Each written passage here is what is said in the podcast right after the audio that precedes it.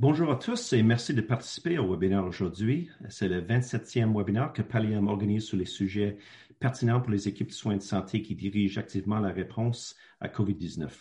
Nous sommes très heureux encore de travailler avec Science sur ce webinaire. Euh, le webinaire aujourd'hui est intitulé Fin de vie d'insuffisance hépatique, hépatique à domicile en temps de pandémie de COVID-19. Euh, comme pour les webinaires précédents, nous avons réuni euh, des experts et chacun d'entre eux nous fera découvrir une série d'idées positives et contribuera au dialogue tout au long de ce webinaire. En ce qui concerne euh, le fonctionnement, vos microphones ont été mis en sourdine, mais cela ne signifie pas que nous ne voulons pas vous entendre. Nous aimerions connaître vos commentaires, vos avis, vos questions tout au long du webinaire. Vous pouvez vous exprimer en utilisant la fonction QR au bas de votre écran. Euh, ce faisant, vous contribuez à la collecte des connaissances qui seront produites euh, au cours des 60 prochaines minutes et nous vous en remercions donc à, l'avance. Euh, nous collecterons et rassemblerons toutes ces données pour référence future. Cette session est enregistrée et sera disponible dans quelques jours sur le site web pallium.ca. Alors, comme déclaration de conflit, Pallium est une organisation nationale à but non lucratif euh, fondée en 2000, basée à Ottawa et financée en partie par Santé Canada. Pallium permet aux organisations de soins de santé, aux professionnels de la santé, aux membres de la communauté d'acquérir les compétences et les outils nécessaires pour offrir des meilleurs soins palliatifs, euh, palliatifs plus rapidement, euh, plus efficacement et avec plus de compassion à tous les Canadiens.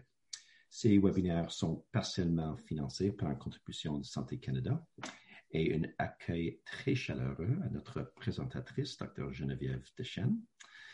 Euh, en ce qui concerne les conflits d'intérêts, je suis une employée de Pallium Canada. Je ne crois pas qu'aucun de nos présentateurs, présentatrices ont des conflits. Alors, je suis votre hôte pour le webinaire aujourd'hui. Je m'appelle Jeffrey Mont et je suis le PDG de Pallium Canada. Et euh, notre modérateur aujourd'hui Dr. Alexis Lapointe. Et je vais passer la parole maintenant à Dr. Lapointe. Merci euh, beaucoup, euh, Jeff, pour cette, introduction. C'est encore une fois un plaisir pour nous à Paliscience de collaborer avec Pallium pour ce webinaire. donc, je suis médecin, médecin en soins palliatifs à la maison Victor Gadebois et médecin de famille à Inukjuak au Nunavik. Euh, et il me fait plaisir euh, de, euh, de, vous présenter Dr. Geneviève Dechaine. Dr. Dechaine est professeur adjoint au département de médecine familiale de l'Université de Montréal, également membre de l'équipe médicale palliative à domicile du SIAD du CLSC de Verdun et c'est la directrice scientifique du site de Paliscience, pour lequel Dr. Dechaine a produit plusieurs, plusieurs textes sur les fins de vie de maladies chroniques, euh, dont euh, un texte sur la fin de vie de l'insuffisance hépatique, euh, d'où est tirée la présentation d'aujourd'hui. donc, comme, comme je le mentionnais, là, Dr. Dechaine est très active à la fois dans le milieu des soins à domicile, pour l'équipe médicale de soins à domicile, mais également pour la formation des étudiants et des résidents via euh, l'unité euh, de formation clinique interprofessionnelle euh, et évidemment l'enseignement à l'Université de Montréal. Alors, prochaine diapositive pour les objectifs d'apprentissage. Donc, ceux d'entre vous qui ont assisté au webinaire précédent sur l'insuffisance cardiaque et l'insuffisance rénale, vous reconnaîtrez la structure, en fait, qui est la même de ce webinaire. Donc, euh, euh, les objectifs euh, sont de reconnaître la maladie avancée et terminale chez les insuffisants hépatiques, d'adapter l'offre de services interprofessionnels des CLSC, des médecins de famille, des médecins SIAD à l'évolution non linéaire de la maladie hépatique avancée, d'intégrer les traitements dits curatifs aux traitements palliatifs jusqu'à la toute fin de la vie des patients, et d'intégrer les traitements actifs euh, des comorbidités fréquemment associées à l'insuffisance hépatique pour prévenir les détériorations aiguës. Alors, euh, euh, on sait que les soins à domicile, c'est important, ça offre de nombreux avantages là, pour, pour ces patients qui sont, qui sont en fin de vie. Comme dans les autres webinaires, docteur Dechaine, est-ce que vous pouvez nous rappeler un peu les avantages et la raison d'être des, des soins à domicile? Alors, merci, docteur Lapointe, et bonjour à tous. Alors, pourquoi veut-on éviter l'hôpital chez nos patients âgés avec des conditions terminales? Bien, entre autres parce que le risque de contracter la COVID-19 est plus élevé en hôpital, on le sait, les données sont là. On sait aussi que pour les proches qui désirent visiter le malade, il est plus difficile de faire ces visites. C'est tellement vrai ce que je viens de vous dire qu'on a noté au Québec dans les derniers 12 mois une augmentation de 15 à 20 de demandes de soins palliatifs à domicile. C'est la première fois en 15 ans où on voit la population choisir de plus en plus de demeurer à domicile en fin de vie. On aussi, aussi qu'en gériatrie, parce qu'on parle ici là, de maladies souvent chez des gens très âgés, les gens hospitalisés, 30 présentent des problèmes sérieux de santé, syndrome d'immobilisation ou délirium, et qu'une seule journée d'alitement euh, nous coûte, entre guillemets, trois jours d'hospitalisation supplémentaire en moyenne chez une personne de 75 ans. Alors, euh, on a déjà expliqué dans les webinaires précédents comment vous avez adapté les visites à domicile euh, au, CLSC de, Verdun en contexte de pandémie COVID-19. Mais pour les gens qui, se joindraient à nous, qui n'auraient pas assisté au webinaire sur l'insuffisance cardiaque ou sur l'insuffisance rénale, je pense que ça vaut la peine de rappeler brièvement votre mode de fonctionnement euh, en contexte de pandémie? Alors, tout à fait. Euh, au départ, je vais vous dire, on appelle toutes les visites à domicile qu'on doit faire dans la journée et on essaye de régler le plus possible par téléphone, tout comme la pratique en cabinet. Et c'est surprenant combien on peut régler par téléphone grâce aux infirmières qui, souvent, chez ces gens-là, en fin de vie, sont présentes presque tous les jours. Lorsqu'on doit faire la visite à domicile, on doit garder le domicile froid. Pourquoi? Pour protéger les travailleurs de la santé, protéger bien sûr le patient lui-même, mais aussi protéger ses proches. Donc, on porte un masque de procédure, un masque chirurgical, soit des lunettes ou une visière. On essaye de rester à distance du patient, si possible, sauf lors de l'examen physique. Et si on doit se rapprocher à moins de deux mètres et que le patient le tolère, on lui demande lui aussi de porter un masque. Donc, la grande majorité des patients peuvent le faire et le font. Les proches aussi devraient être masqués pendant la visite. On fait toujours un conseil aux proches en disant, écoutez, lorsqu'on arrive, pouvez-vous entrouvrir les fenêtres? La ventilation, on le sait, hein, c'est un virus qui est transmis par les aérosols. Ouvrez les fenêtres, ouvrez la porte patio, ouvrez un peu la porte et ventilez l'espace où nous allons rentrer le médecin et l'infirmière. Et on en profite pour donner des conseils aux proches qui souvent sont ceux qui sortent à l'extérieur pour faire des courses, pour essayer de ne pas ramener le virus à la maison suivante. Et vous essayez de limiter la durée des visites à 15 minutes également. Hein? Oui, mais ça, ça ne marche pas toujours.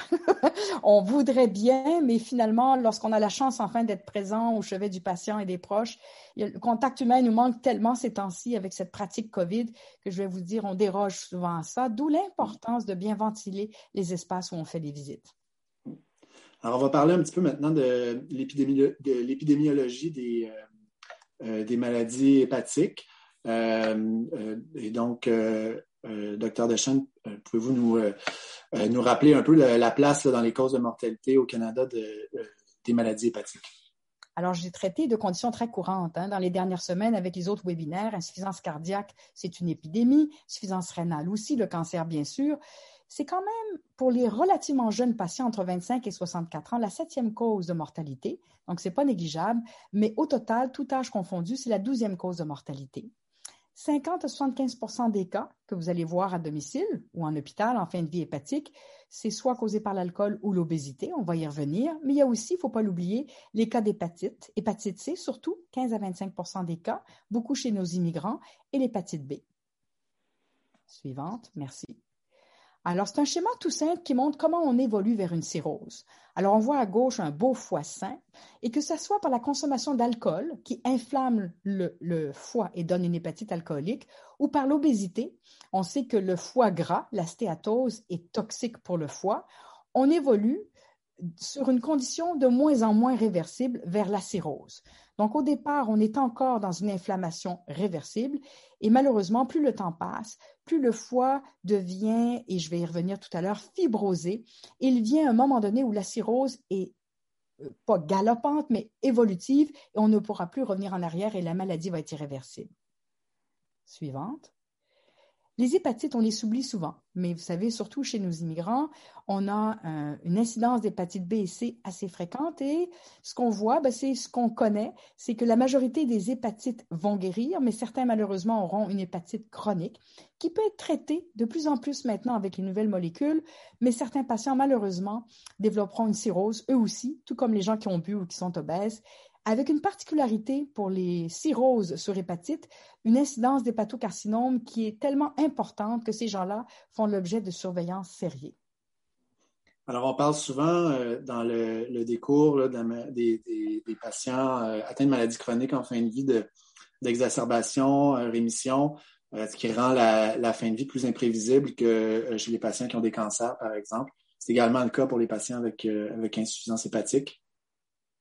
Alors, si on regarde la prochaine, voilà. Ce qu'on voit en haut, c'est la trajectoire relativement lisse de la fin de vie de cancer, où on peut relativement prévoir ce qui s'en vient.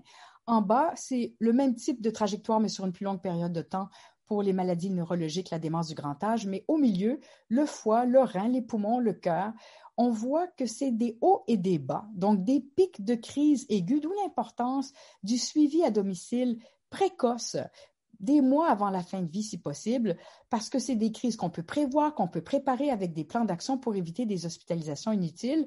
Ces crises sont tellement importantes d'ailleurs qu'on ne voit pas très bien quand on est pris avec le cas qu'il y a effectivement un déclin et qu'on s'en va vers la fin de vie. Et la mort imminente va ressembler souvent à une des nombreuses crises qu'on a eues dans l'année. Suivante. Alors c'est vrai pour toutes les maladies chroniques non cancéreuses. On doit, lorsqu'on suit comme équipe de soins ces patients, avoir des traitements actifs qui sont imbriqués avec les traitements palliatifs. Il n'y a pas de scissure entre les deux. Et en insuffisance hépatique, tout particulièrement, le pronostic est presque impossible à déterminer. Donc, appel à tous, médecins, infirmières, les gens qui côtoient ces patients, n'attendez pas des signes de fin de vie imminente. Il sera trop tard. C'est des patients qui vont mourir dans l'ambulance ou dans la salle d'urgence, ce qu'on veut éviter.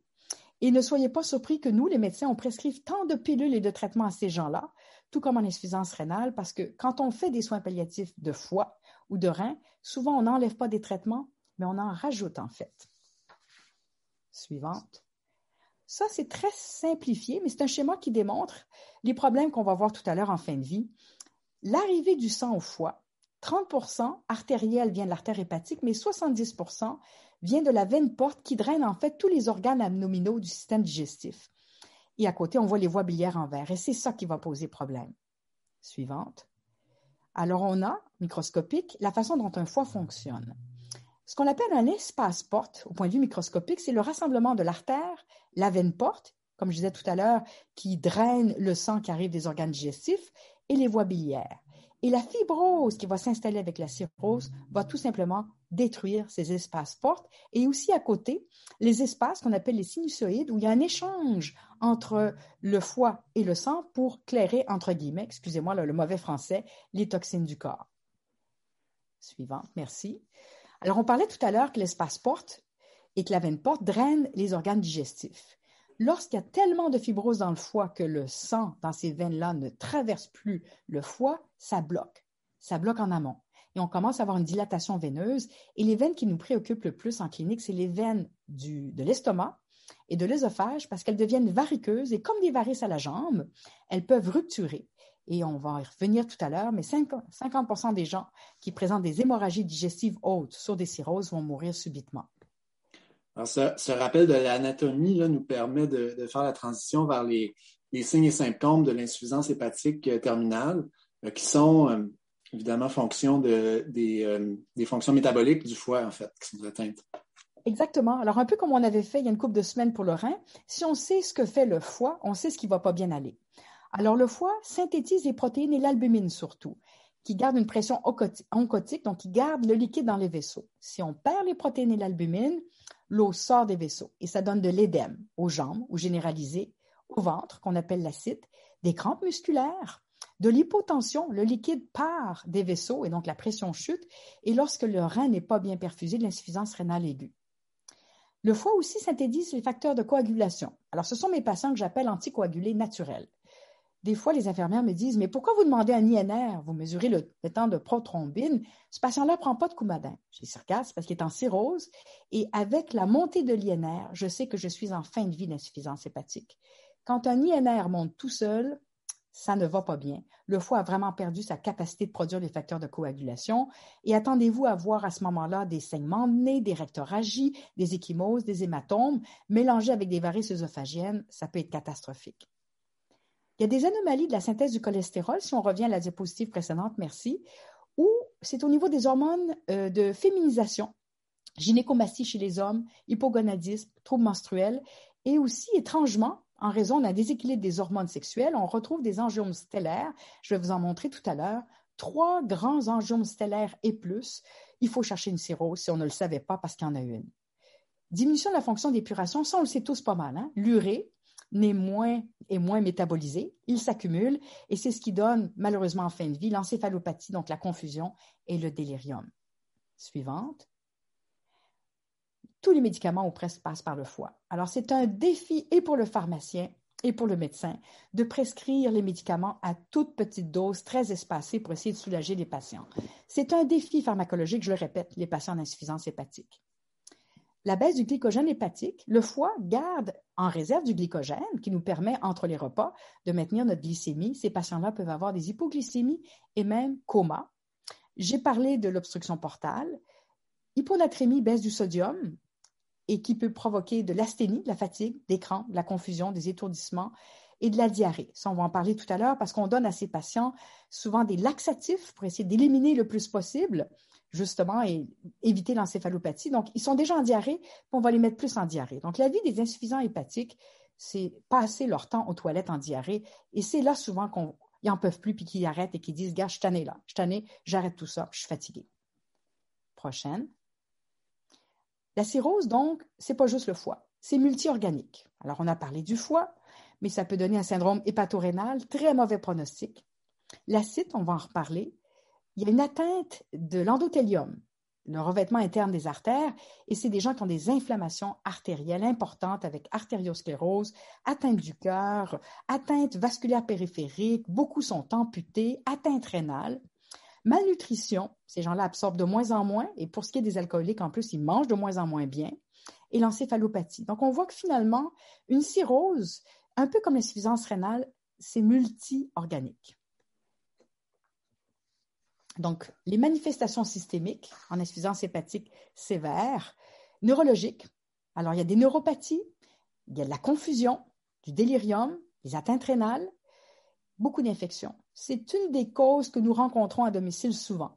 Une pneumonie, une infection urinaire fulminante, une infection cutanée, une cellulite fulminante et l'infection du liquide d'acide, une péritonite aiguë.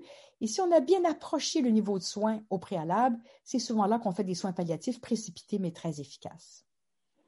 Suivante. Alors, si on parle des symptômes généraux, parce qu'il y a des symptômes spécifiques, les symptômes généraux de l'insuffisance hépatique, fatigue. Quelle fatigue immense ces gens-là ont. Des douleurs, contrairement à ce qu'on pense, la fin de vie hépatique, elle est douloureuse, autant que le cancer. Anxiété, dépression, perte d'appétit, faiblesse musculaire. C'est le typique alcoolique qui a gros ventre, petites jambes, avec des petites cuisses meg, meg, meg. Mais maintenant, avec les obèses et donc les stéatoses hépatiques qui mènent aux cirrhoses, on se retrouve avec un autre profil aussi d'insuffisance hépatique terminale sur des gens obèses, mais toujours sur des petites jambes confusion, oubli, agitation, encéphalopathie, les crampes musculaires, c'est très pénible. Perte d'autonomie, c'est des gens rarement qui sont capables de rester seuls dans leurs derniers mois de vie, et les troubles de sommeil. Suivante.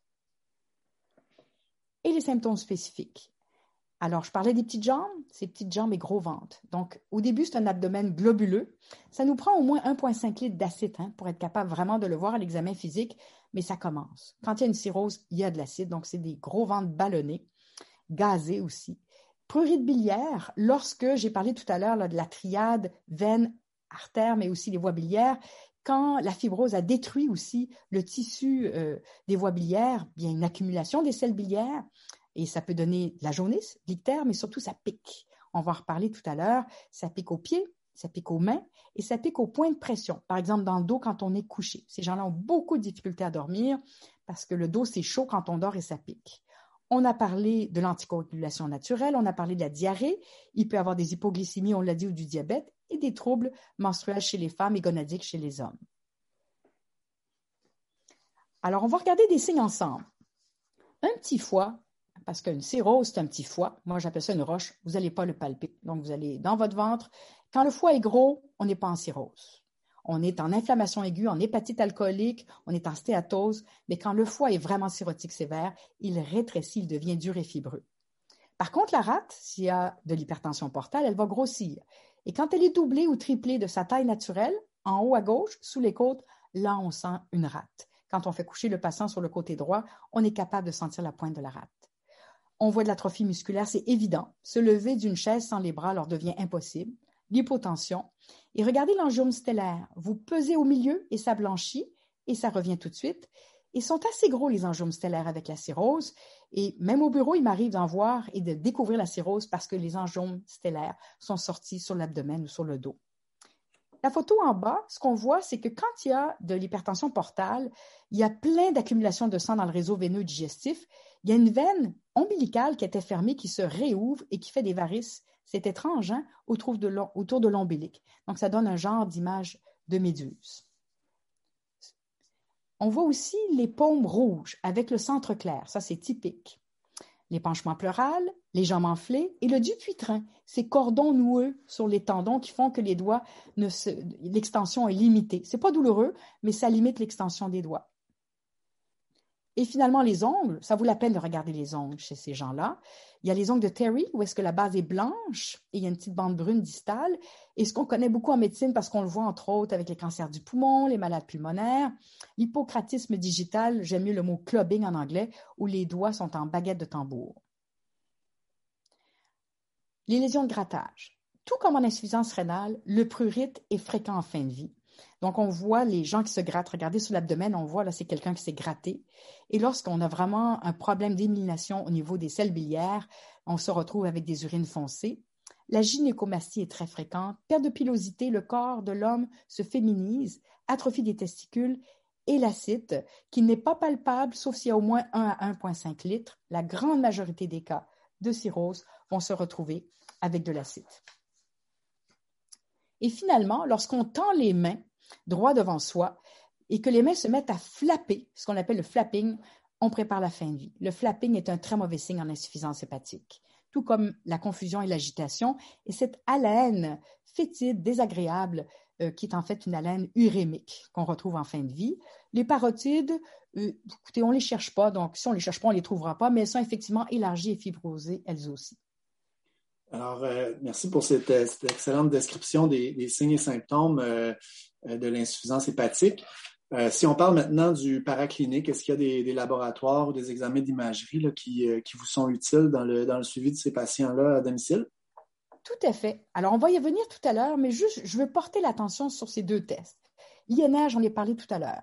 Est-ce que mon patient, parce qu'il manque de facteurs de coagulation, commence à être anticoagulé naturel? Premier test très utile à faire qui me dit, oh, on s'en va vraiment vers une fin de vie hépatique et la baisse de l'albumine. Je vous dirais que c'est les deux tests sanguins, et je vais revenir plus tard sur les autres, qui sont les, plus déterminants pour moi. Pour ce qui est de l'imagerie, l'échographie tout simplement. Et dans l'échographie abdominale, habituellement, les radiologistes recherchent juste des pierres au foie puis regardent le foie. Spécifiez bien cirrhose possible ou connue, recherche de splénomégalie, parce que là, on va aller chercher beaucoup plus à l'échographie. On va regarder s'il y a un petit foie, ou un gros foie. On va regarder ses contours, on va regarder s'il y a un cancer dans le foie. Euh, c'est hyper écogène. Hein. Un foie cirrhotique, c'est très, très écogène. Et là, le radiologiste, pisté par votre prescription médicale, va rechercher aussi des signes d'hypertension portale. Donc, une dilatation de plus que 13 mm de la veine porte, 11 mm de la veine mésentérique et j'en ai parlé tout à l'heure avec la méduse, une recanalisation de la veine ombilicale qui nous dit, OK, on est en cirrhose sévère, il y a une hypertension portale je vais en parler tout à l'heure, mais il y a beaucoup de thromboses en insuffisance hépatique et il peut arriver que surtout les gastroentérologues vont demander un Doppler veineux porte parce qu'ils recherchent non seulement l'acide, mais aussi la thrombose veineuse portale ou mésentérique. Suivant. La cirrhose, c'est une inflammation. C'est une inflammation qui fibrose le foie. Alors, merveilleux test que nous n'avions pas il y a quelques années, c'est le fibroscan, qui peut être fait en clinique, facile d'accès maintenant, et on n'a presque plus besoin de faire des biopsies pour diagnostiquer la fibrose, et on peut même mesurer. C'est une mesure de l'élasticité qui va se perdre et de la viscosité qui va se perdre grâce au fibroscan, et c'est en kilopascal avec un résultat chiffré ou est-ce que si on a plus que 12 à 14 au fibroscan, ça témoigne d'un processus de cirrhose. Mais attention, ce n'est pas un diagnostic, c'est un possible diagnostic de cirrhose parce qu'on peut retrouver aussi au fibroscan des faux positifs. Donc, une insuffisance cardiaque droite peut donner un test augmenté, tout comme une cholestase. Donc, une sensibilité excellente, mais pas parfaite du fibroscan, une spécificité tout aussi excellente, mais pas parfaite non plus. Le scan abdominal ne fait pas partie des examens de base, mais dès qu'il y a eu un cas d'hépatite ou qu'on soupçonne une possibilité d'hépatocarcinome, et j'invite les gens à aller sur Paliscience, lire le texte sur cancer primaire du foie, hépatocarcinome, vous allez voir, c'est vraiment fréquent ce cancer-là, et mon Dieu qu'il est manqué. Alors que lorsqu'il est pris tôt, des fois, on peut faire une différence pour le patient. Et puis les thromboses, qui sont beaucoup plus fréquentes qu'on pense et qui vont détériorer la fonction hépatique rapidement. J'ai parlé des varices tout à l'heure. Nombreux sont les patients qui vont être scopés de façon régulière lorsqu'on les soupçonne d'avoir des varices. Et lorsqu'il y en a, ils n'ont pas fini d'avoir des scopies parce qu'ils sont rescopés, ligaturés. On ligature à répétition les varices qui se forment dans l'estomac et l'œsophage, sauf si le patient est prêt à mourir parce qu'il risque de rupturer et de le tuer par une hémorragie euh, massive catastrophique. Ça, c'est l'échelle dont on dispose en insuffisance hépatique. Et regardez en fait en bas. Child Pew C. Lorsqu'on a 10 à 15 points, en médecine de famille, on ne va pas nécessairement le faire, mais si vous voyez, vous allez comprendre tout de suite la logique. S'il y a de l'acide, évident, tendu. Si la bilirubine monte, il y a une erreur là, plus de 50. Si l'albumine descend, si les nerfs montent tout seuls, l'anticoagulation naturelle, si le temps de protombine est moins de 40% et s'il y a une encéphalopathie, nous avons, en additionnant ces critères-là, une survie faible une survie catastrophique, en fait, qui correspond à un cancer stade 4 et qui commande un suivi à domicile. C'est des patients qui se mobilisent beaucoup moins, sont fatigués, sont hypotendus, ils risquent de chuter et on se prépare pour la fin de vie. Suivant, merci. Alors, le pronostic de l'insuffisance hépatique, Child Pew C, donc la dernière catégorie, 45% de survie à un an. Et les facteurs de mauvais pronostic sont des gens qui ont été hospitalisés aux soins intensifs, souvent dans la dernière année, les hémorragies digestives, l'hyponatrémie, on s'en sort pas quand ça commence, et un syndrome hépatopulmonaire ou hépatorénal. Et le pronostic est très sombre quand il y a une atteinte rénale. Suivante. La fin de vie d'insuffisance hépatique, encore plus peut-être que l'insuffisance rénale, un peu comme une insuffisance cardiaque, finalement, ça peut être abrupt. Donc, on suit à domicile le patient et il est assez bien. Et tout à coup, bon, les symptômes de cirrhose commence. Là, on le suit à domicile, on transfère son dossier à la maison. Il peut dégrader de façon extraordinaire, tout comme il peut rester stable pendant des mois et des fois des années. Donc, on est toujours prêt pour le pire, mais ce n'est pas dit que ça va arriver. Alors, euh, justement, ce, pronostic, euh, euh, la question des niveaux d'intervention, comment, comment vous l'abordez avec, avec ces patients-là? Alors, c'est différent hein, du cancer où les gens reçoivent des nouvelles euh, mauvaises de façon régulière qui les préparent d'une certaine façon. Ah, les métastases sont arrivées. Ah, vos métastases ont grossi. Ah, il y a échec de votre traitement de radio ou de chimio, il y a plus de métastases. Les gens voient venir la fin de vie et la mort. En cirrhose, c'est un peu comme en insuffisance rénale, si on ne les prépare pas, c'est difficile pour eux de le deviner. Donc, voilà des questions types qui seraient, par exemple, aimeriez-vous en savoir plus sur votre maladie? Les traitements et les objectifs du traitement qu'on vous donne. Est-ce que vous aimeriez en savoir plus sur l'évolution de votre maladie? Est-ce que vous aimeriez être informé sur les complications possibles si votre maladie s'aggrave? Aimeriez-vous savoir si la fin de vie s'approche? Quels seront les symptômes de fin de vie? Ce que je vais faire avec l'équipe du CDC à domicile pour vous soulager? Est-ce que vous aimeriez savoir, par exemple, pour les varices œsophagiennes ou gastriques, quel traitement hospitalier je pourrais vous offrir si vous avez le goût de vivre plus longtemps et que si je ne vous envoyais pas à l'hôpital, la mort serait imminente? Est-ce que je peux vous aider à vous préparer à votre fin de vie? Est-ce que vos papiers sont en règle? Aimeriez-vous que je parle de tout ceci avec vos proches et votre famille?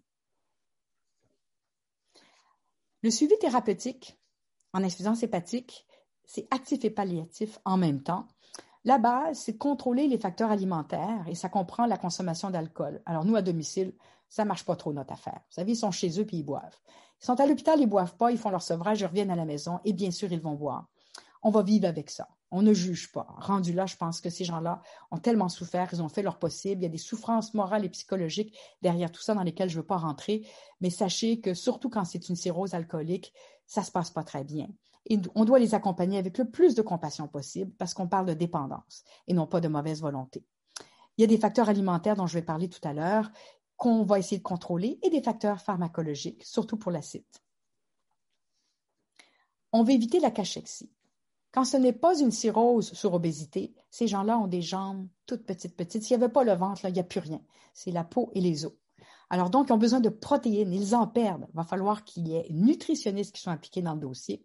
Ça dépasse tellement mes capacités de médecin de famille pour essayer de redonner aux patients le maximum de minéraux, de vitamines et de protéines, encore une fois, si le patient veut vivre. Et c'est pas facile parce que ces gens-là ont un mauvais goût dans la bouche, puis ils n'ont pas faim. Surtout les cirrhoses alcooliques, ils n'ont pas faim. Alors, c'est pas facile et je vous suggère de travailler le plus possible avec une nutritionniste. Et lorsqu'il y a acide, on limite pas trop les liquides, mais un peu. Puis on limite un peu le sel, mais pas trop, parce qu'on veut quand même garder une qualité de vie. Les micronutriments. Alors, écoutez, la recette varie. On va parler tout à l'heure des prises de sang qu'on peut faire pour pousser un peu plus le bilan. Mais c'est habituellement lorsqu'on donne des multivitamines, la plupart de ces patients-là vont prendre des multivitamines et on va aller chercher au besoin du fer, vitamine C, B12, selon les dosages. Et de base, presque tous ces patients-là auront une multivitamine, vous appelez votre pharmacien, qui va contenir thiamine, pyridoxine, acide folique. Alors, le bilan sanguin nutritionnel, ce n'est pas un bilan qu'on fait toutes les semaines. On le fait quand on le prend en charge. Souvent, il a déjà été fait si le patient a vu un gastroentérologue ou un hépatologue. Et ce que nous, on va refaire lorsqu'on va suivre le patient comme médecin en soins palliatifs, c'est surtout la fonction rénale, donc les électrolytes, créatinine, urée. Oui, l'albumine va nous intéresser, certainement. La formule sanguine complète, oui aussi, parce qu'on va avoir une baisse des plaquettes qui va accompagner la progression de la maladie. Au besoin, le fer sérique si on voulait donner des suppléments et qu'on voit que l'anémie progresse. Une fois, et on ne le refait pas habituellement, c'est les niveaux sériques des vitamines liposolubles B1, B6, B12 et le folate. Et la même chose pour les minéraux. Mais ça, ce n'est pas des bilans routiniers. Et j'ai parlé tout à l'heure, je le répète, INR, albumine.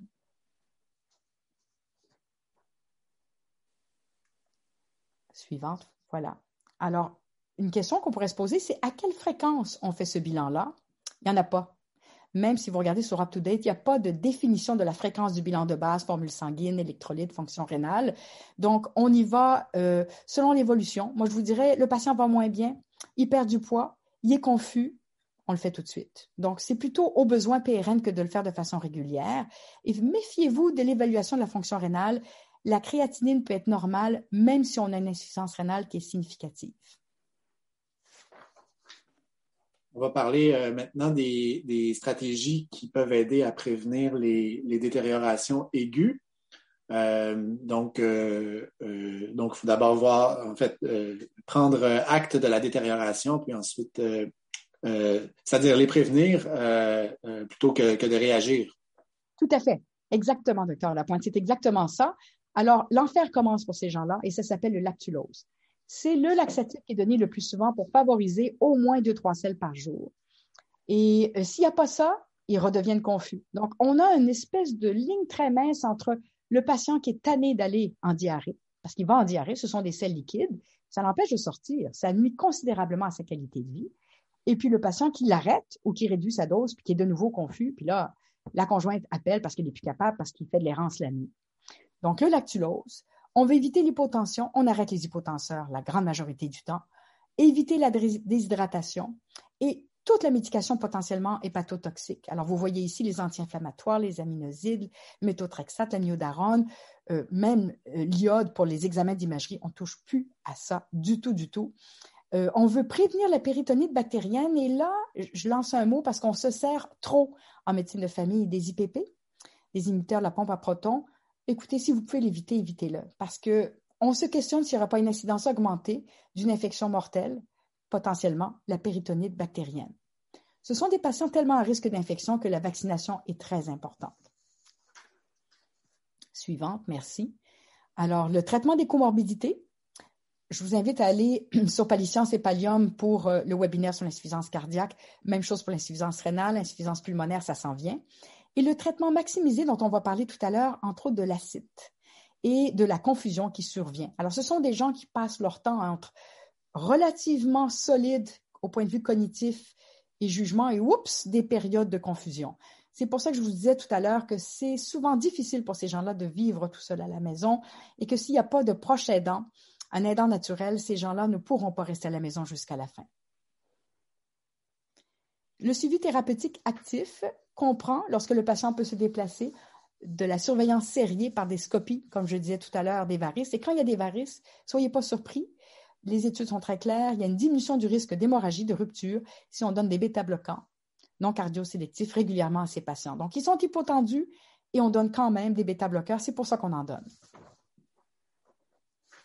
On ajuste les médications. On va y revenir tout à l'heure. Là, j'ai fait euh, un espèce de petit résumé très bref des médications principales qu'on peut utiliser. Chez les patients en relativement bonne condition générale qui ne sont pas en toute fin de vie, on peut détecter le carcinome hépatocellulaire par le dosage des alpha-phétoprotéines et échographie habituellement. Mais surtout, le plus important, et c'est l'objet de la présentation là aujourd'hui, c'est identifier précocement nos insuffisants hépatiques qui progressent vers la fin de vie. Prescrire en insuffisance hépatique, moi, ça veut dire j'appelle le pharmacien. C'est trop compliqué pour moi. C'est tellement compliqué, je suis toujours, toujours avec le pharmacien. Et c'est pas comme en insuffisance rénale où je peux donner la fonction, hein, le, DFG estimé, bon, le patient est à 15 ou il est à 30, il est à 45 et là, on a des dosages recommandés. Les monographies nous aident pas du tout. Donc, dès qu'on a une cirrhose, Charles Pusey probablement, on appelle le pharmacien et là, il dit Oh my God! Et lui lui-même, il retourne dans ses livres et toutes les doses de toute la médication ou presque qu'on va prescrire sont retravaillées à la baisse avec des délais augmentés. On évite tous les médicaments qui peuvent donner de l'encéphalopathie. Ça, c'est pas drôle en fin de vie, là. On aime ça, nous, donner des benzodiazépines pour aider les gens à se détendre. Non, non, non, non, non. Évitez ça le plus possible. Les opiacés, on a très peur d'en donner. On n'en donne pas du tout ou on en donne à petite dose bien espacée. Lorsqu'on fait une conversion, méfiez-vous de la voie sous-cutanée à la voie orale pour les opiacés. Normalement, quand on passe de la sous-cutanée à la voie orale, ce qui est rare, mais ça peut arriver, euh, on va, euh, pour la dose sous-cutanée, on sait que c'est la moitié de la dose orale, mais là, non, gardez la même dose quand on va tenir compte du métabolisme digestif réduit chez les insuffisants hépatiques. Suivante. On va tout commencer à faible dose et quand on a un acide, ça se peut qu'on doive monter les doses pas mal parce qu'on a un volume de distribution qui est quand même augmenté. On essaie d'éviter complètement si on le peut, mais on n'a pas toujours le choix, le choix, les médicaments dangereux qu'il faut mesurer, digoxine, coumadin, dilantin, acide valproïque. Alors là, là, on en fait des prises de sang. Puis on évite les longues actions le plus possible. Là, j'ai deux petits tableaux qui résument. On peut donner du Tylenol pour les insuffisants hépatiques, mais maximum 2 grammes au lieu de 3 grammes. On peut donner des opiacés, mais ils passent toutes par le foie. On va éviter la morphine parce que son métabolite actif est très, très toxique au point de vue effet indésirable, donc on préfère l'hydromorphone avec des courtes actions ça va servir de longue action. Le prurite, j'en ai parlé tout à l'heure, prurite biliaire. Alors, si c'est relié euh, justement à une cholestase, questran, cholestide, ça nous aide beaucoup. Sinon, au malheur. Toutes les recettes sont bonnes. Là, j'en ai mis ici, mais il y en a d'autres. Il y a deux pages de long. Et pourquoi il y a beaucoup, beaucoup de recettes pour le prurite? C'est parce qu'il n'y a pas grand-chose qui marche. Les nausées, on peut les soulager relativement bien. C'est des gens qui ont mal au... Alors, on revient à la précédente. Excusez-moi. Oui, merci. Alors, métoclo et citron peuvent être donnés à dose habituelle. Aldol, à dose demi, donc 0,5 mg ou 1 mg au départ, une fois par jour, ça suffit et ça peut servir en passant le aldol aussi pour l'agitation et c'est bien toléré en insuffisance hépatique. Et pour la constipation, bien évidemment, le lactulose dont j'ai parlé, qu'on peut associer au besoin avec un PEG. Alors, Laxadé, euh, Pegalax et compagnie. Pas de lait de magnésie et pas de fleet. Très dangereux. Suivante. L'anxiété, l'insomnie, j'ai dit tout à l'heure, on évite le plus possible les benzos. Sauf si c'est un alcoolique qui est en sevrage, là, on n'a pas le choix. Clonazepam, lorazepam à toute petite dose, mais on a toujours peur de précipiter une encéphalopathie. On peut donner de l'imovan, on peut donner du trazodone à toute petite dose, du séroquel à petite dose aussi, avec beaucoup de prudence.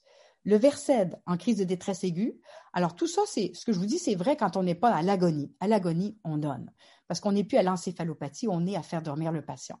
Mais si ce n'est pas le cas, une crise aiguë transitoire versée à toute petite dose. L'agitation, risperdal, mais très, très prudence. on surveille la tension artérielle, beaucoup plus de syncope chez ces patients-là. Et pour la dépression, écoutez, moi, je suis tellement stressée avec mes insuffisants hépatiques terminaux que je ne donne pas d'antidépresseurs. C'est très rare que je me lance là-dedans parce que je n'ai pas de données qui supportent ça. Mais s'il fallait absolument donner, si on pense que ça pourrait aider le patient, alors ce qui est recommandé actuellement, mais les études sont pas très solides, myrtazapine, venlafaxine, citalopram. Le diabète, c'est difficile à traiter. On peut donner du metformin. Les insulines, pas de problème, mais les insulines standards, les nouveaux rapides, les NPH, pas de problème pour ça. Suivante. Et les varices œsophagiennes. Alors, j'en ai parlé tout à l'heure. Euh, c'est des gens qui vont être souvent sous bêta-bloqueur, nadolol, propanolol, pour prévenir les ruptures de varices. Et si jamais vous avez un patient qui a encore le désir de vivre et qui vomit du sang ou qui a du méléna, bien sûr, le patient doit aller à l'hôpital. On doit viser les patients en insuffisance hépatique qui peuvent mourir au bout de leur sang et qui peuvent le faire à la maison. Oui, ça peut arriver. C'est tragique, mais c'est des choses qui peuvent arriver. Et là, ça dépend du niveau de soins. C'est délicat, hein? mais vous savez, c'est pas tellement plus drôle à l'hôpital. Lorsque le patient fait une hématémèse ou un méléna jusqu'au bout de son sang, que ce soit à la maison ou à l'hôpital, c'est une catastrophe. Et des fois, à la maison, on peut avoir, parce qu'on est prêt à ça, on a avisé le patient, la sous-cutanée en place quand on est chanceux, puis on peut faire une sédation palliative immédiate pour que le patient puisse partir en douceur. Suivante. TIPS. Vous allez voir ça souvent dans les dossiers des gastroentérologues. Alors, TIPS, transjugular intrahépatique portosystématique shunt, ça, c'est des gens qui ont le goût de vivre. Ils ont fait un shunt chirurgical entre les veines du foie, hépatique et portale. Je vous disais tout à l'heure, les veines portales sont gonflées, distendues, et ça cause tous les problèmes dont je vous ai parlé. Et là, entre autres, il y a ces varices qui ont déjà saigné peut-être ou un acide réfractaire et le patient a le goût de vivre. Ben, pourquoi pas? On peut contacter notre gastroentérologue ou les pathologues de notre secteur pour voir est-ce qu'on pourrait avoir un tips pour ce patient-là. On peut lui donner du temps de qualité de vie. Suivante. Les problèmes de coagulation, souvent les gens me disent Ah, les plaquettes sont à 40 000. Vous savez, si le patient ne saigne pas, on ne touche pas à ça, quel que soit le niveau. Les seules raisons pour lesquelles on aurait à donner des plaquettes, par exemple du plasma frais congelé, c'est un patient qui serait hospitalisé avec une hémorragie active, qui n'a pas un niveau D de soins et qui a des plaquettes de moins de 50 000. Les cirrhotiques, en passant, ne sont pas juste à risque de saigner, mais de thromboser. Suivante. La rétention hydrosodée et l'acide. Ça, c'est un, c'est un duo mortel. Alors, on a une cirrhose, hypertension portale, vasodilatation, l'eau sort des vaisseaux, s'en va dans le ventre, et là, ben, on perd du sel, hyponatrémie. C'est comme une espèce de valse qui tourne en rond, et l'acide, c'est un signe de mauvais pronostic. Alors, on a une vidéo euh, qui est sur Paliscience et qui montre la ponction d'acide, comment elle peut être faite à domicile ou en milieu hospitalier, quand c'est des cas de cancer, on aime mieux faire la ponction d'acide euh, sous échographie. Et l'idéal, et Dr Lapointe est un expert mieux que moi, c'est ceux qui ont un écho portable. Alors à domicile, de plus en plus, nos jeunes médecins ont des échos portables et peuvent donc ponctionner l'acide à domicile de façon stérile en évitant les, euh, ben, les masques quand il y a un cancer, parce qu'on pourrait faire saigner dans le ventre, mais aussi des fois on a des, logettes. Hein. C'est le problème de l'acide récurrent, c'est qu'il se fait à force de ponctionner, parce que ça revient souvent, il se fait des logettes, donc on ponctionne une logette mais pas l'autre et on ne vide pas complètement l'acide. Donc la ponction d'acide soulage énormément le patient qui est plus capable de se coucher, qui dort semi-assis, qui a le diaphragme remonté jusqu'au menton, qui est très essoufflé. Euh, donc la parasynthèse, la ponction d'acide est un choix de traitement de confort qui est très utile. Et je vais en parler tout à l'heure. Des fois, il nous arrive d'avoir ces patients-là qui sont tellement ponctionnés souvent, on leur pose euh, un pictail. Je vais vous montrer tout à l'heure. Les diurétiques, c'est la spironolactone qui est le premier choix, qu'on peut ou pas associer au furosémide. Et vous avez les doses qui sont là. Suivant. Alors, je vous invite à aller voir le vidéo sur Paliscience sur le drainage d'acide, qui est très bien fait, très bien imagé. Suivant. Alors, malheureusement, ça revient vite. Que ce soit néoplasique ou que ce soit cirrhotique, l'acide revient très vite, aux 7 à 14 jours. Souvent, passé deux semaines, ces gens-là ont retrouvé tous les symptômes d'inconfort et de dyspnée et de difficulté à se mobiliser. Euh, on essaye de ne pas enlever plus que 5 litres. Dans les cas de cirrhose, on donne de l'albumine. On ne le fait pas nécessairement dans les cas de cancer, mais oui, on redonne de l'albumine de façon systématique intraveineuse après chaque ponction. Alors, je vous donne la recette ici. Et je le disais tout à l'heure, dans certains cas, il pourrait avoir moins d'hémorragie si la ponction était faite sous écho, surtout s'il y a une néoplasie associée. Mais attention, la ponction d'acide, ce n'est pas une intervention très risquée. C'est même moins de 1% de perforation intestinale lorsqu'on le fait. Euh, moins de 1% de tout inclus. Perforation, hémopéritoine, péritonite secondaire. Mais il y en a encore moins, évidemment, quand on le fait sous écho. Donc, on en parle avec le patient et c'est lui qui calcule, OK, j'aime mieux l'avoir à la maison ou pas, lorsqu'il a un médecin qui est capable de le faire à domicile.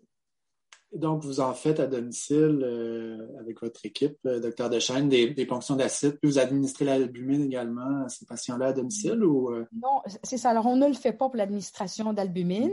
Et ça, ça reste effectivement à perfectionner.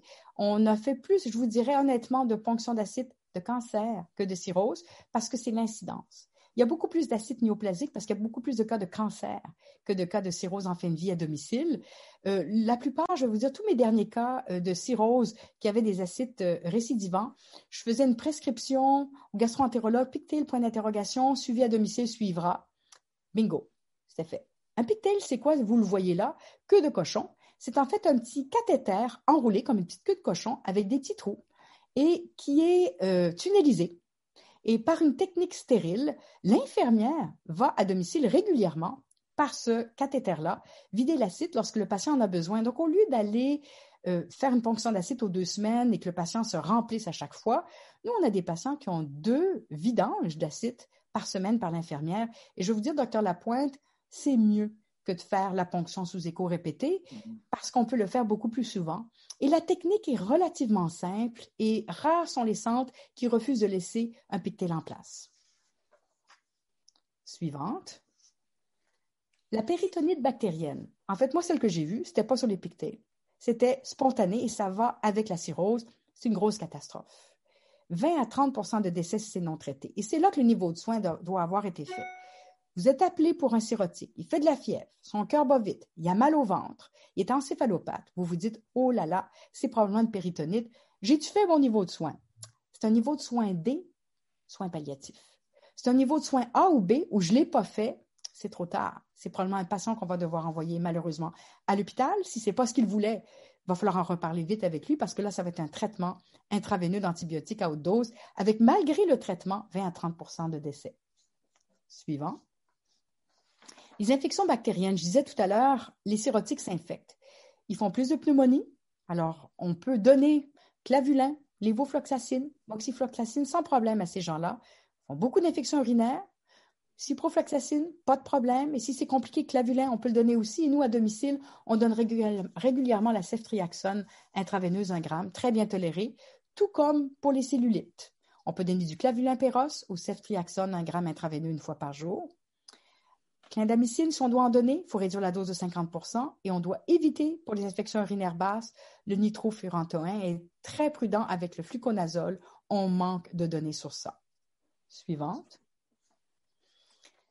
Encéphalopathie. Alors, on nous appelle, le patient est confus, il ne va pas bien. Qu'est-ce qu'on fait? On arrête tous les diurétiques. S'il y a un acide important, on fait une ponction parce qu'on se demande, oups, est-ce qu'il est infecté? Tout dépend du niveau de soin, bien sûr.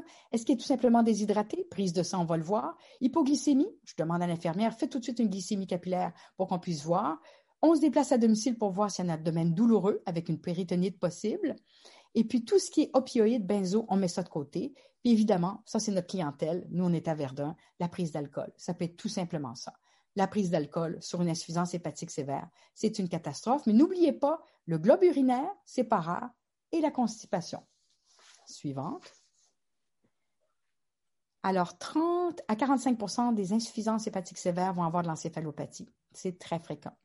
Le plus souvent, c'est une forme légère où le patient va être confus. Donc, pas de catastrophe, on peut garder le patient à la maison, puis on a le temps de faire nos prises de sang pour voir ce qui se passe. Est-ce qu'il est constipé? Est-ce qu'il a bu? Est-ce qu'il est déshydraté? Alors, il va être désorienté, désinhibé, souvent frontal, et puis les réflexes vont être augmentés lorsqu'on va prendre les réflexes aux jambes, et la personnalité va être vraiment différente suivante. En toute fin de vie d'insuffisance hépatique, le délirium est présent, est presque permanent, et fluctuant d'une heure à l'autre de la journée. Et c'est plusieurs causes ensemble. L'hypotension, l'insuffisance cardiaque, l'urémie, manque de vitamines. Ce qu'on peut faire pour aider à ce moment-là, je disais tout à l'heure, c'est le Haldol, à toute petite dose. Oral, même si un métabolisme hépatique, c'est relativement bien toléré. On peut donner péros, mais aussi sous-cute ou intramusculaire, une à deux fois par jour, et on l'augmente doucement selon la tolérance. Et comme dans tout problème euh, cognitif chez nos insuffisants hépatiques, on augmente le lactulose. Ils sont pas contents et les proches sont pas contents parce que souvent, des fois, le patient est au couche et là, on a l'insuffisance, pardon, l'incontinence fécale. C'est pas drôle. On rajoute aux gens qui sont en encéphalopathie réfractaire euh, un équivalent du rifampin, la, rifaximine, pardon. Et euh, si ça ne fonctionne pas, on rajoute en plus, et vous allez voir ces patients-là, c'est la totale. Alors, ils ont la rifa, ils ont le lactulose, puis on rajoute du métronidazole ou de la néomycine. On essaie vraiment de diminuer le métabolisme de l'urée dans l'intestin pour que ces gens-là soient moins confus et on touche plus, si possible, ni aux benzo, ni aux opiacés, sauf si on est en toute fin de vie. Suivante. On va passer sur les stades cliniques de l'encéphalopathie hépatique. On va aller à la prochaine. Et juste vous dire que ces gens-là ont souvent une atteinte cardiaque associée, et que euh, en absence d'hyperkaliémie, l'adlactone est le traitement idéal avec ou pas du Lasix. Suivante. Quand est-ce qu'on pense à la fin de vie? Lorsqu'on a une hospitalisation récente, une hémorragie digestive, une péritonite, une hyponatrémie, un symptôme hépatopulmonaire ou une insuffisance rénale. Si ça n'a pas été fait, nous devons discuter du niveau de soins. Et donc, toute l'importance de, de, déprescrire, d'arrêter les traitements. Euh, vous avez dit en début de présentation, on rajoute des traitements, mais à un moment donné, lorsque la, fin de vie approche, là, on en enlève. C'est tout l'art de, reconnaître euh, la fin de vie euh, qui approche. Tout à fait. Et c'est pas le child PUC qui va nous dire où est-ce qu'on est rendu. C'est ce que je viens de vous dire tout à l'heure. Le patient qui a eu ces complications très sévères et qui présente celles-ci que vous voyez, qui sont les syndromes de détresse respiratoire, le choc, euh, cardiogénique. L'iléus intestinal, ça ne fonctionnera pas bien. Hein. On le sait qu'on veut de la diarrhée et c'est le contraire, tout stagne. L'hypertension portale qui peut amener une pancréatite aiguë, l'insuffisance rénale qui complique terriblement le tableau, et puis la dysfonction du système immunitaire qui amène des infections, et bien sûr l'encéphalopathie. Donc quand on a tout ça, si ça n'a pas été fait, le médecin devrait, avec l'infirmière pivot et les proches présents au chevet du malade, dire écoutez, là, on a tous les signes d'alerte. Est-ce qu'on peut se préparer à une fin de vie? Il y a une grosse catastrophe qui s'en vient. Suivante. Fin de vie imminente. Alors là, on retouche aux autres fins de vie, celles qu'on connaît tous en fin de vie, de toutes conditions. La faiblesse, le désintérêt, la somnolence, l'échec du traitement, les diurétiques, mais l'acide surfait quand même. Les antibiotiques, mais l'infection persiste. Des propos clairs. Ça, c'est bienvenu. Hein? Quand le patient dit, là, je suis j'en ai assez, je peux-tu arrêter le lactulose? Oui, mais si vous l'arrêtez, vous allez être très confus et peut-être mourir dans la semaine. C'est correct. Je suis. Ça, ça nous aide beaucoup. Un pouls filant, une tension artérielle basse, le visage enflé, c'est des gens qui sont enflés de partout en fin de vie, ce teint gris-jaune, souvent éthérique associé, et le prurite qui gâche leur fin de vie littéralement. Suivante des échymoses, des infections cutanées, de la dyspnée, respiration rapide et superficielle, et bien sûr la dysphagie terminale, quelle que soit la cause en fin de vie. On sait que la fin de vie s'en vient. On devrait avoir la médication de fin de vie sous-cutanée prescrite d'avance au chevet à la maison. Les myoclonies, les impatiences des jambes qui sont exacerbées par la prescription d'opiacés, mais ces gens-là sont souffrants finalement, à la fin de vie, on choisit de leur donner des opiacés et même des fois des benzos, surtout chez les alcooliques, mais on les rend complètement confus. Mais rendu là, ça devient secondaire. Les convulsions qui peuvent arriver, surtout chez les alcooliques en sevrage, le coma, et malheureusement, on en a eu des segments actifs réfractaires. Suivante. Vous avez là un patient épuisé, et donc on rentre dans le processus de déprescription. Et le processus de déprescription, je vous invite à aller sur Paliscience, parce que nous avons toute une série de pilules. Là, je n'ai pas parlé du calcium, la vitamine D, parce qu'ils ont des problèmes osseux aussi. Je n'ai pas parlé des minéraux, du fer, des vitamines. C'est un char de pilules que ces gens-là prennent. Mais rendu là, si ça n'a pas été fait, il faut que ça soit arrêté. Et la médication pour l'insuffisance cardiaque, souvent on la réduit, on la diminue au maximum, parce que ces gens-là souffrent de déshydratation. On, on va faire une déprescription progressive très rapide lorsqu'on a tous les signes dont je vous parlais tout à l'heure que le patient est fatigué et qu'il est en fin de vie. Et un peu comme en insuffisance rénale, il nous arrive d'avoir des patients qui disent Là, c'est fini, et on arrête tout. On ne garde que ce qui peut le soulager. Donc, on a un opiacé qui est prescrit d'avance, on a une benzo, et oui, rendu là, une importance qui est prescrite d'avance, toute euh, par voie sous-cutanée. Donc, on peut s'entendre avec le patient et les proches et dire, écoutez, quand vous arrêtez, euh, on va vous aider. On va faire en sorte que vous puissiez dormir pour pas être trop anxieux, parce que vous savez, des fois, ça peut aller jusqu'à l'hallucination, pour pas que vous ayez des convulsions, pour pas que vous soyez anxieux, pour pas que ça vous pique trop. On va vous aider sans que ce soit nécessairement une sédation palliative dans le sens du terme. On parle ici plutôt de soins palliatifs, mais on peut, avec le patient, s'entendre sur une des prescriptions, boum, d'un coup. Et ça, j'ai eu plusieurs patients qui l'ont dit. Écoute, je veux plus retourner à l'hôpital. Je veux rester à la maison.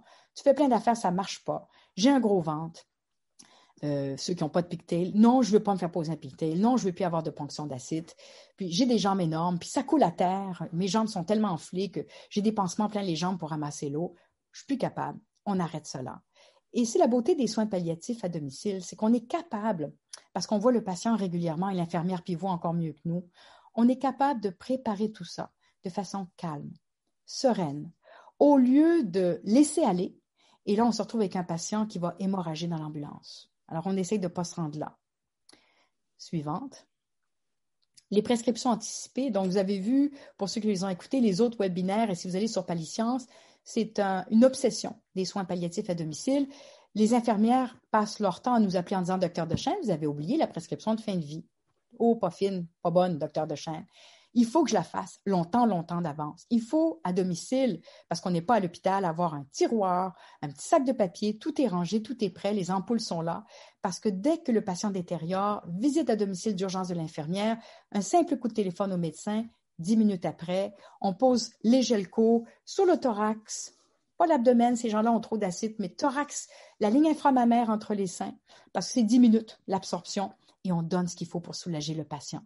Donc, les prescriptions anticipées, c'est le plan d'action euh, essentiel suivante. Les messages clés que je vous dirais et les prescriptions anticipées, vous les avez, on vous les a mises en ligne sur Paliscience et dans les webinaires précédents c'est que quelle que soit la condition, et même en insuffisance hépatique où pourtant on ne prévoit pas grand-chose, il est possible de garder le patient à domicile. Il n'est pas nécessaire d'hospitaliser un patient en fin de vie. Si les équipes palliatives comportent des médecins et des infirmières expérimentés en fin de vie, en milieu de vie, vous avez eu l'excellente présentation du docteur Gaillardès et du docteur Elwin il y a deux semaines sur ce que ça prend pour mettre un SIAD, une équipe intensive médicale à domicile en CLSC.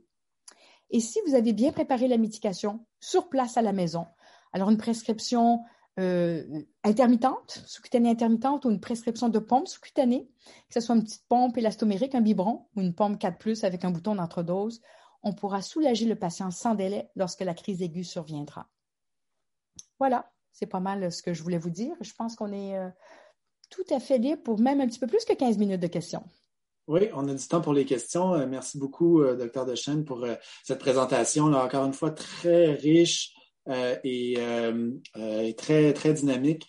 donc, il y a quelques questions. Bon, tout d'abord, un, petit, un petit point de technique là, ou de, fonctionnement. oui, vous allez recevoir un lien pour, pour avoir accès au, à la présentation de Docteur de mais je vous dirais euh, euh, euh, encore mieux, allez lire le texte sur, sur Paliscience, si riche, si agréable à lire et avec les schémas surtout qui sont qui sont très très explicites et de, de, magnifiques tableaux. donc j'invite j'invite les gens à aller lire le texte sur la fin de vie d'insuffisance hépatique sur Paliscience.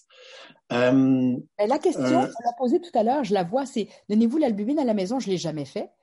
Et là, ben, vous m'interpellez, faut que je me renseigne. Alors, donc, on a fait des ponctions d'acide à domicile, mais à ma connaissance, jamais d'albumine. Pourquoi? Alors, je vous explique pourquoi. Euh, je vais me renseigner, c'est que rien ne se faisait à domicile jusqu'à ce qu'on décide de le faire à domicile. Hein. Au Québec, on n'est pas mal bon pour faire tout ce qu'il faut à l'hôpital, mais euh, les, protocoles de traitement palliatif à domicile, on commence à peine à les mettre en place dans les CLSC. Ça, cette question-là est tellement pertinente. Merci beaucoup. Je m'en veux de ne pas l'avoir préparée. C'est une question essentielle. Je vais la travailler. Pour on va essayer de vous répondre peut-être euh, par le biais de Pallium plus tard, voir si on peut le faire. Souvent d'ailleurs, ce qu'on va me dire, c'est ah mais non, docteur de Chêne, ça se fait pas. à domicile, ça se fait pas. C'est ce qu'on m'avait déjà dit pour la CIX intraveineux il y a quelques années, qui se fait très, très bien. C'est ce qu'on m'avait déjà dit pour les antibiotiques intraveineux qui sont maintenant de façon usuelle et même les chimiothérapies. Je pense qu'il va falloir pousser plus fort pour voir pourquoi ça se fait pas. Est-ce que c'est parce que les réactions de l'albumine intraveineuse sont potentiellement mortelles et dangereuses? Parce qu'il faudrait que ça soit très, très dangereux pour pas qu'on le donne à domicile. Parce qu'on parle à des gens de fin de vie. On parle à des gens de fin de vie. Donc, les gens de fin de vie sont déjà prêts à prendre beaucoup de risques pour rester chez eux et pas aller à l'hôpital, surtout en temps de COVID. je vais me renseigner sur ça. Par rapport à l'albumine, il y a également, je pense, une question euh, euh, de, volume euh, retiré, c'est-à-dire qu'en retirant de plus petits volumes, on a, en fait, l'administration d'albumine est peut-être moins, importante à ce moment-là. Oui, le cut-off, en fait, la limite semble le 5 litres. Et je le vois effectivement, nos gastro, eux, quand c'est 2 litres, 3 litres, ils, ne donnent pas d'emblée l'albumine. Mais je vous dirais qu'en cirrhose, contrairement à l'acide cancéreuse, on devrait peut-être le faire. Mm-hmm. Mais donc, l'albumine, effectivement, n'est pas requise statutaire si on donne, si on prélève moins de 5 litres. Mm-hmm. Et honnêtement, moi, mes cas de cirrhose, je niaise pas. Je me répète, mais là, il y a eu deux ponctions, c'est fini, je veux un pictail. La prochaine ponction, c'est la pause tunnélisée d'un C'est rien là, c'est rien. Le patient revient le jour même. Et ensuite, on gère ça à domicile pendant des mois. On ne donne pas. Tout à fait. On donne pas d'albumine. Mm, tout à fait. Euh, donc, euh, quelques, euh, quelques questions pharmacologiques. tout d'abord, quelle référence conseillez-vous pour évaluer l'ajustement de la médication en insuffisance hépatique sévère? Très bonne question, excellente question. Alors, je, vais répéter ce que docteur Lapointe a dit tout à l'heure. Allez dans le document que j'ai écrit pour Paliscience, fin de vie hépatique. Parce que ce que j'ai fait, après avoir parlé à plusieurs pharmaciens qui m'ont dit, on n'a pas de guide de pratique pour ça du tout, mais là, j'ai fait up-to-date, tout simplement, que vous connaissez très bien, molécule par molécule, une par une. C'est un travail de moine et je l'ai mis sous forme de tableau. C'est des tableaux qui me donnent mal au cœur, sauf quand j'en ai besoin. Moi, j'ai pas une grosse mémoire, hein. Fait que j'ai tout mis ça dans les tableaux, puis là, j'ai tout oublié. Mais ils sont là. Fait quand je me pose la question, clouc, je me log sur Paliscience, fin de vie hépatique, et je vais dans ces tableaux qui me donnent mal au cœur, et tout à coup, j'ai pas mal au cœur du tout. Je me dis, coudons, le Aldol, c'est quoi la dose déjà? Je peux-tu le donner? Puis il faut vraiment que je donne un antidépresseur. C'est lequel qui est recommandé. Je vous le dis, là, j'ai fait une recherche. C'est des semaines et des semaines laborieuses ennuyante. Euh, et UpToDate demeure euh, la meilleure ressource. Et tout au long de cette recherche-là, et les pharmaciens me le confirmaient en soins palliatifs, c'est qu'il n'y a pas d'écrit. C'est pas comme en insuffisance rénale. Il n'y a pas grand-chose de robuste pour supporter ça. Donc, ce que je vous ai mis là, c'est au meilleur des connaissances actuelles de gens bien plus renseignés que moi. Et dans ces tableaux-là, j'espère avoir mis l'essentiel de la prescription qu'on peut donner dans des soins palliatifs usuels merci. Et euh, une autre question, euh, donc quelqu'un euh, demande prescription de la vitamine K, des doses de 30 mg par jour sur trois jours malgré un INR normal. Est-ce pour une supplémentation de vitamine K? Je ne sais pas si la personne fait référence à un, cas précis. Ben, moi, je pense qu'en fait, il y a deux cas. Il y a deux cas de figure. Il y a le patient qui a un INR qui monte, et je le vois là. Hein. Il est rendu à 2, 2,5. C'est pas bon là le patient est au-dessus euh, de, l'INR normal 3, 3,5, moi, je prépare la fin de vie. C'est tout. Parce qu'il n'y a rien qui va. Il n'y a pas juste l'INR, c'est tout le reste. Par contre, le patient qui saigne, là, est-ce qu'on pourrait lui donner de la vitamine K à domicile? C'est des cas hospitaliers, surtout. Rendu là, alors c'est encore une question de niveau de soins. Mais INR qui montent, ça monte progressivement et sûrement, c'est déjà discuté d'avance. Et si on voit qu'on a un INR augmenté avec une hémorragie massive, c'est une question qui est plutôt hospitalière qu'à domicile. Par rapport au traitement de, la douleur, euh, quoi donner pour soulager les douleurs lorsque euh, le patient a un cancer, euh, donc des douleurs cancéreuses et une cirrhose alcoolique, si on évite les opiacés? Très bonne question. Alors, un peu comme j'ai mis tout à l'heure dans le prurite, les co-analgésiques neuropathiques, si un élément de douleur neuropathique pourrait aider. Hein, le lyrica, entre autres, en ajustant la dose. Prégabalin, en ajustant la dose. Mais le Tylenol aussi, vous allez me dire, c'est pas grand-chose, mais on a quand même ces armes-là. Euh, sinon, on n'a pas le choix. On ne va pas laisser un patient souffrir. Et c'est là qu'on arrive dans la fin de vie hépatique où et les proches et le patient s'épuisent rapidement c'est qu'on va lui donner des petites doses d'opiacés courte action, jamais de longue action. Ça va être de la courte action. Ça peut même être donné sous-cutané. On va beaucoup vers la sous-cutanée. Toujours la ligne inframammaire au thorax, parce que le sous-cutané va durer peut-être 24 heures. Et je n'exagère pas. Le métabolisme hépatique est tellement ralenti que la petite dose, alors par exemple, hydromorphone sous-cut, 0.5, 0.5, donc du 2 mg par ml, puis vous donnez juste 0.5, pourrait le soulager sans trop le rendre confus. C'est essai et erreur, et pire encore, c'est que vous avez trouvé une dose de piacé, courte action, qu'il prend ponctuellement besoin quand il en a besoin, et ça fait bien, mais ça ne fera pas longtemps. Parce que tout ça va mal et tout ça va mal aller. Donc, ce qui fait pendant peut-être le mois de février n'ira plus au mois de mars. Donc, on en profite quand ça passe. Toute petite dose de piacé espacée au maximum. Hmm. Alors, euh, on a une question d'une physiothérapeute euh, en soins à domicile euh, qui nous parle d'un patient avec de multiples comorbidités, donc insuffisance hépatique non alcoolique, euh, amputation, euh, BK bilatéral, diabétique, MPOC, insuffisance cardiaque. Euh, donc, augmentation des douleurs au moignon avec, avec il ne peut mettre ses prothèses. grande faiblesse aux, deux membres supérieurs. Pensez-vous qu'un potentiel d'augmentation de la force musculaire avec des exercices où les faiblesses sont permanentes avec la cirrhose. Donc, la question de la, ah la faiblesse ah musculaire euh, avec la cirrhose. Oui, pour les physiothérapeutes, effectivement, je vous comprends, c'est un défi. Alors, euh, euh, tout est une question de l'apport protéiné dans son alimentation.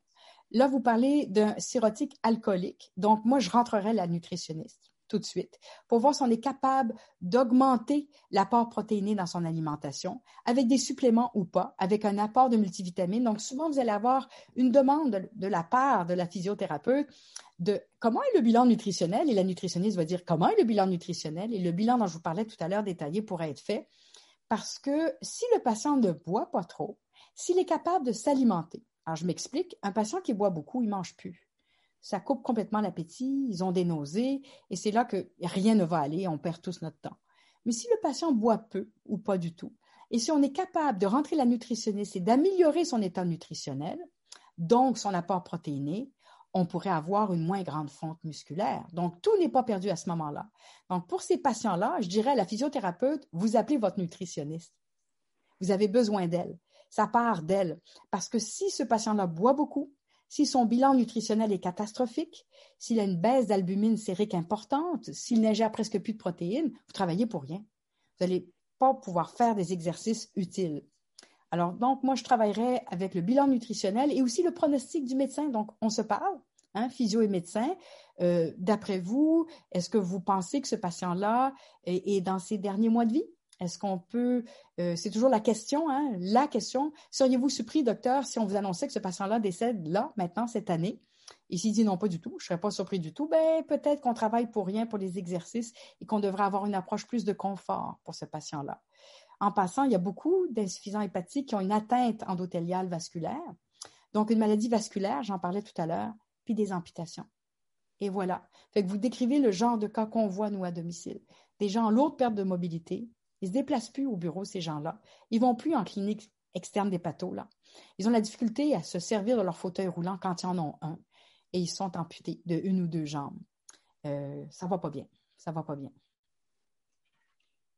Euh, donc, euh, une autre question. votre avis sur le sandostatin pour les varices œsophagiennes? Oui, oui, ça fait partie des traitements possibles, effectivement. Et ça, j'appelle souvent les pathologues ou le gastro-entérologue. Nous, en ville, on est chanceux, on a des hépatologues. Alors, j'appelle le gastro-entérologue. Euh, vous savez, euh, les consultations téléphoniques, ne vous gênez pas. Faites-les avec les spécialistes. Vous les faites appeler à leur clinique parce que ces patients-là, qu'ils connaissaient lorsqu'ils allaient mieux, ils ne les verront plus. C'est vous qui êtes pris avec. Donc, ne vous gênez pas. Euh, c'est rémunéré en passant. Les médecins spécialistes peuvent avoir une rémunération pour une consultation téléphonique. Ils demandent votre nom, votre numéro de pratique et c'est tout. Et moi, ce que je fais, je laisse mon cellulaire carrément à la clinique de gastro des pathologies en disant quand il va être là, sortez le dossier de monsieur Intel, puis dites-lui de m'appeler au moment où il y aura le dossier en main. Ça, c'est quand on est avec un hôpital encore papier, malheureusement encore trop souvent au Québec. Sinon, ben, s'il y a un dossier électronique et que le médecin a accès à un dossier électronique à distance, comme le CHUM ou le CUSUM, par exemple, ben, écoutez, je donne mon cellulaire et qu'il m'appelle et je lui pose la question. Ça, c'est le genre de traitement où je trouve qu'on dépasse la compétence du médecin de famille. La même chose lorsque je traite une, encéphalopathie à bas bruit persistante et que là, on devrait-tu rajouter la néomycine ou le flagile sur la rifampin plus le lactulose? Je fais un appel au gastroentérologue ou à l'hépatologue? Je ne me gêne pas du tout, du tout. Pourquoi? Parce que je pense que les soins vont être meilleurs et parce que moi, je vais apprendre. On apprend toujours. On est en troisième ligne de haute spécialité. Et c'est un peu ça le défi à domicile. C'est ça qui est passionnant. Je dirais que ça correspond à de l'hospite omni. Quand un omni hospitalise sur un étage un insuffisant hépatique en fin de vie, va demander la consulte au gastroentérologue pour cette question-là que vous posez. Alors, euh, moi, je pense que vous pouvez faire la consultation téléphonique. Et en passant, si vous allez sur les euh, textes fin de vie, insuffisance rénale, insuffisance hépatique, les tableaux sont plates, là, sont, à la fin. Parce qu'il y a quelqu'un qui cherche, là, mais sont à la fin.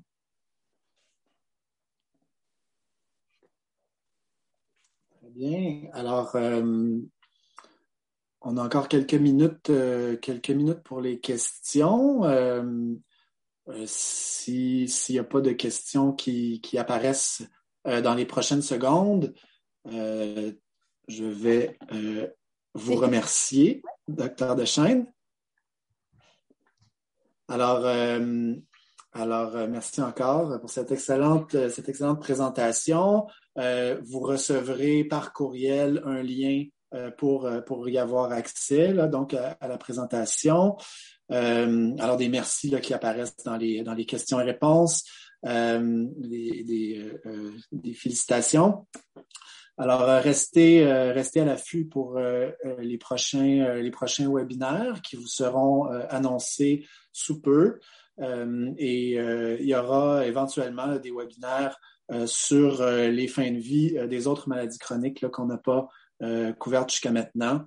donc, soit l'insuffisance pulmonaire, les maladies neurodégénératives.